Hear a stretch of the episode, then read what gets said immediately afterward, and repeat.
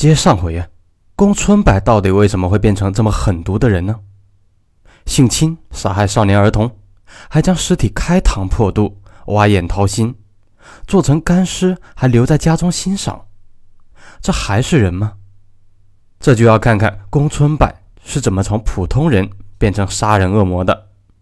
时间倒退到十年前的一九九六年，宫春柏同几千万黑龙江的小伙子没有什么不同。宫春柏的家庭很正常，父母都是普通工人，没有什么不良嗜好。下面还有一个弟弟。宫春柏从小性格内向，不喜欢和人说话，是个很不起眼的孩子。他出生于一九七三年，生下来被人称为“大扣子”，受到父母的宠爱。为什么会这样呢？母亲之前生过两个孩子，全部夭折了。和其他普通工人子弟一样，宫春柏上的是本厂子弟小学、初中，他的成绩不可能考上大学。于是，一九九零年，宫春柏还没有读完初中就工作了。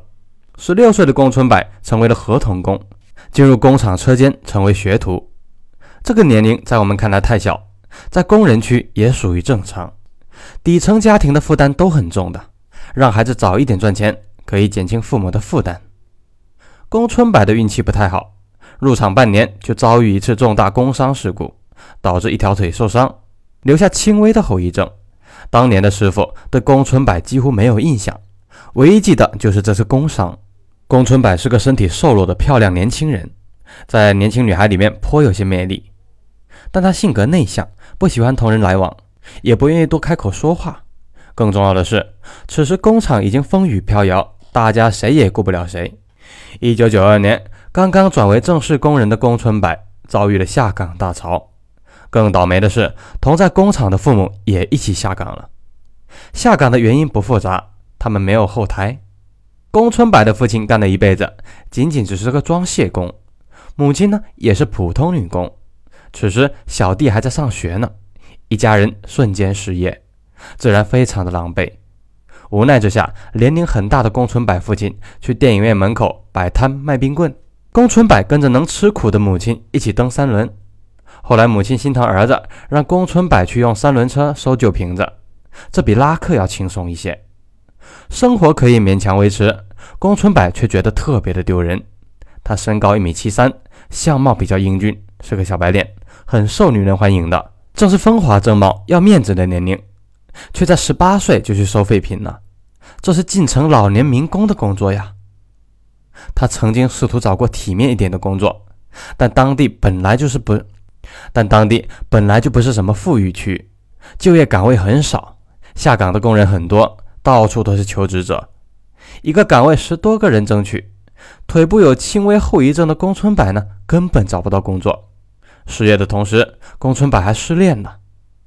宫春柏有个青梅竹马的女朋友，是一个厂区的邻居，两个人一同上学，一同进工厂，感情深厚。本来女方家吧，倒也没有反对两个人的婚事。宫春柏全家下岗以后，女朋友家有关系没下岗，这情况就不同了。女方母亲坚决反对女儿嫁给宫春柏，理由只有一个：你连工作都没有，难道将来让我女儿养你？贫贱夫妻百事哀，听过吗？我辛辛苦苦养大的闺女，难道就为了你这张小白脸去吃苦受罪？女方母亲说的话并非完全没有道理。宫春柏尚且养不活了自己，在外人看来没有资格娶媳妇儿。一开始呢，这对恋人不愿意分手，结果女友的母亲天天堵着宫家门口大骂，还打过宫春柏。姜还是老的辣，他的目的就是彻底同宫家闹翻，绝了女儿的念头。这样闹了一段时间，两家人有了深深的积怨。宫春柏明白恋情黄了，没多久呢，女友就嫁给了本厂一个男工人。很多年以后，宫春柏也愤愤不平：人穷，就连个娶媳妇都是梦想了。有意思的是，他却没有责怪女友，反而认为这都是他娘逼的。啊，他娘逼的。他这个人就是胆小，耳根子软。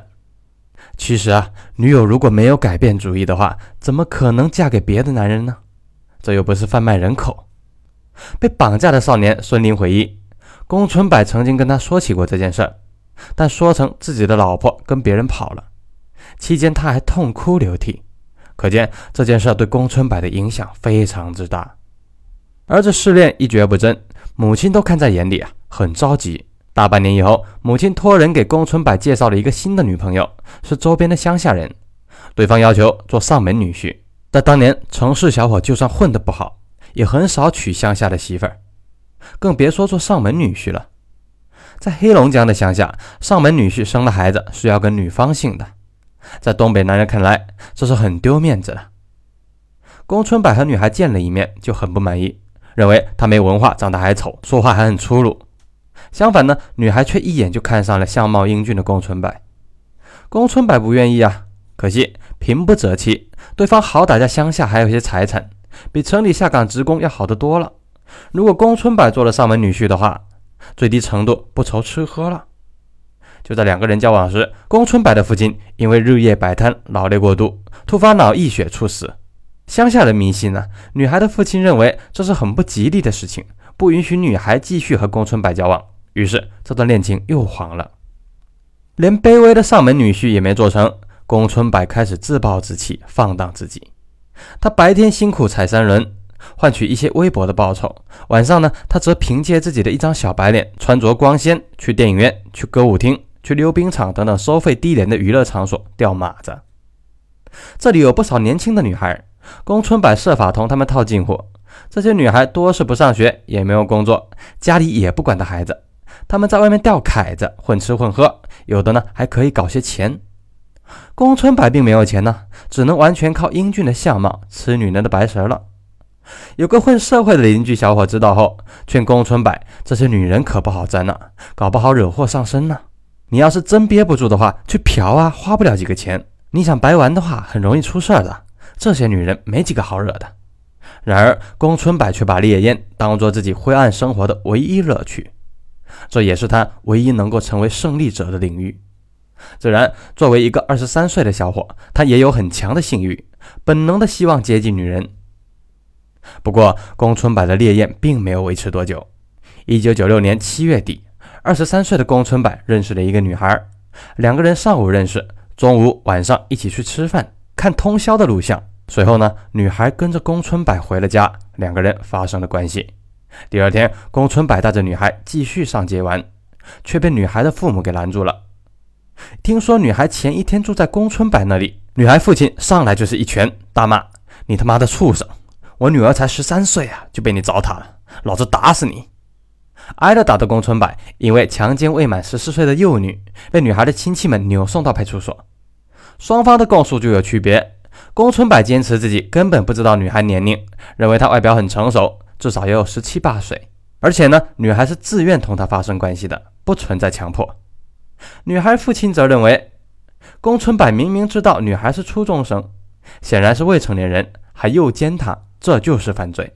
退一步说，就算宫春柏不知道女孩未满十四岁，也是同刚刚认识一天的女孩子发生关系，他就是一个流氓，应该遭到法律的严惩。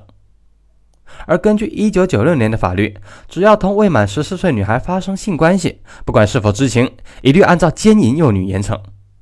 这个法律定制于八十年代，当时社会风气保守，女人同丈夫发生婚前性行为都是流氓罪，可以入狱或者劳教的，遇到严打还可以游街示众。那么在当时的法律来看，发生性关系的男女只能是夫妻，最起码也是准备结婚的准夫妻。不存在不知道女方年龄一说，所以呢，自称不知道女方未满十四周岁，肯定都是强奸犯的诡辩。其实呢，这个法律的初衷就是保护农村的女孩，防止她们未满十四周岁就嫁人，过早怀孕生孩子。这个法律在二零零三年才有所改变。如果男方确实不知道对方年龄，女方又是自愿的，且未造成严重后果，且情节显著轻微的，不认为是犯罪。在一九九六年，宫春柏因为强奸幼女罪被判刑八年，还算是宽大了。那个年代，奸淫幼女的行为非常严重，赶上严打期间，基本都是死刑啊。即便平时，大多也是十年起。由此，二十三岁的宫春柏成为犯人，锒铛入狱。宫春柏的父亲已死，母亲又是蹬三轮的。稍后呢，他的弟弟也因为抢劫罪被捕入狱。母亲自己生活尚且困难，在四十多岁的年纪还被迫改嫁给一个老工人。这种情况下，宫春柏属于没有人打点的犯人，在监狱中是最底层的底层，很容易被人欺负。在看守所的时候，多次入狱的老犯人呢，就警告他要小心。这里是小地方，监狱是比较乱的。时间呢，又是九十年代，互联网刚刚出现，之前基本没有舆论监督一说。那个年代，无论是看守所还是监狱，偶尔出人命也不稀奇。这里都是犯人管犯人，牢头狱霸呢，其实就是管理制度的一部分。这些牢头狱霸都是人渣，大部分是暴力罪犯，都非常的凶，把人往死里打。一旦出了大事，监狱方面呢就想方设法，大事化小，小事化了。尤其小地方更容易混过去，而宫春柏这种犯了花案的小白脸呢，又无人关照，就有一定的危险。被打是肯定的，关键在于他很有可能被性侵。牢头狱霸认为，强奸犯本来就不是好人。在监狱里被人性侵属于报应，于是宫春柏就像《肖申克救赎》里面的多弗瑞一样，在入狱的第一年就被牢头给击奸了。好了，今天的故事先分享到这，下期大结局咱们不见不散。